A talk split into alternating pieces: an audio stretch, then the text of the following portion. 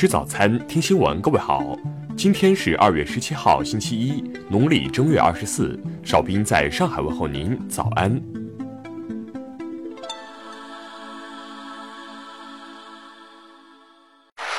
首先来关注头条消息。十五号，浙江海铮药业股份有限公司研制的法维拉韦正式获得国家药监局批准上市。这是在疫情期间全国第一个批准上市的对新冠肺炎具有潜在疗效的药物。该药物已于十六号在海铮药业正式投产。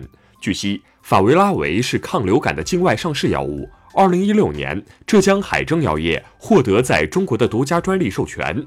据科技部公布的消息，法维拉韦是目前治疗新冠肺炎三个临床试验西药之一。对治疗新冠肺炎初步显示了较明显的疗效和较低的不良反应。目前，浙江省药监局正在加快推进法维拉韦治疗新冠肺炎的应急临床攻关和创新应用。下面来关注国内方面的消息。海关总署和农业农村部昨天发布公告，宣布解除美国禽类和禽类产品进口限制，允许符合我国法律法规要求的美国禽类和禽类产品进口。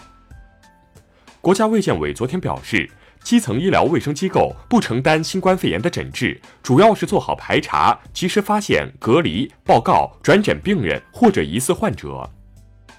武汉雷神山医院昨天第六次开仓收治新冠肺炎患者，截至当日十八时，该院患者总人数近六百人。另外，雷神山医院 ICU 病区也于当天正式投入使用。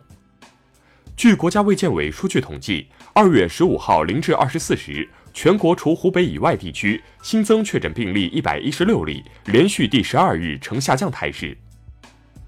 国家粮食和物资储备局已累计调运十七点八五万件中央救灾物资，用于支援湖北、浙江、河南、江西、贵州五省做好疫情防控工作。在国务院办公厅电子政务办的指导下。支付宝正基于全国一体化政务服务平台，加快研发全国统一的疫情防控健康码系统，并将于下周上线。台湾地区出现首例新冠肺炎死亡病例，死者为一名六十多岁男性，无出境旅游史，也非已知病例密切接触者。北斗卫星导航系统第四十一、四十九、五十和五十一颗卫星已完成在轨测试、入网评估等工作。于近日正式入网工作。下面来关注国际方面的消息。伊拉克联合行动指挥部十六号表示，首都巴格达市当日凌晨遭四枚火箭弹袭击，未造成人员伤亡。目前尚无组织或个人宣称制造袭击。韩国疾病管理本部十六号表示。中央防疫对策本部正在与有关部门讨论，对国内全体普通肺炎住院患者进行新冠病毒检测事宜，将力争早日实施这项检测。阿富汗总统加尼十五号称，必须找到结束阿富汗战争的政治解决方案，结束的关键考验是塔利班是否能接受选举作为一种机制。加拿大政府十五号宣布，将派包机协助“钻石公主号”游轮上的本国公民撤离。据悉，船上共有两百五十五名加拿大人。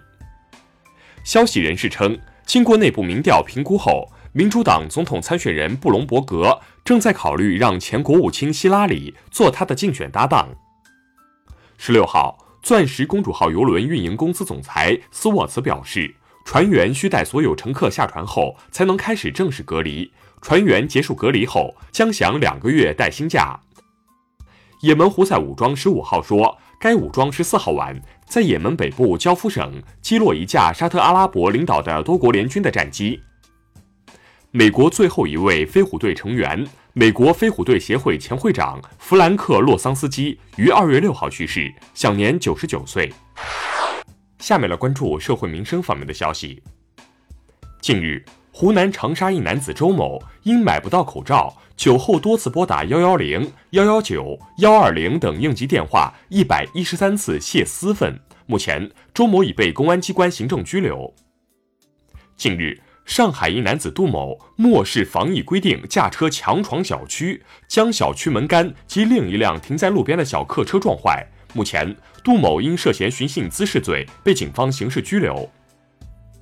安徽泗县一公职人员王某某隐瞒其女儿武汉返乡时，致一千七百余户居民隔离，目前已被当地公安局以涉嫌过失、以危险方法危害公共安全罪立案侦查。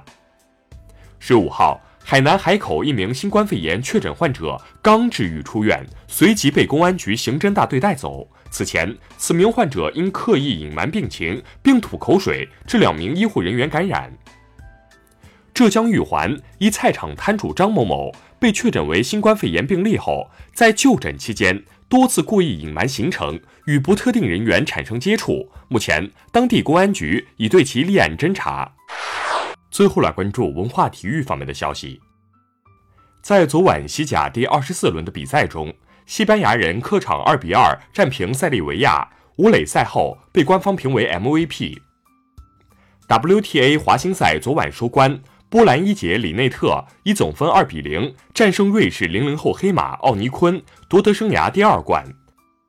知名油画家、美术教育家廖炯模于十六号因病在上海逝世，享年八十九岁。英国图书奖候选名单日前公布，美国前总统巴拉克·奥巴马凭借自传《我父亲的梦想》入选。以上就是今天新闻早餐的全部内容。如果您觉得节目不错，请点击再看按钮。咱们明天不见不散。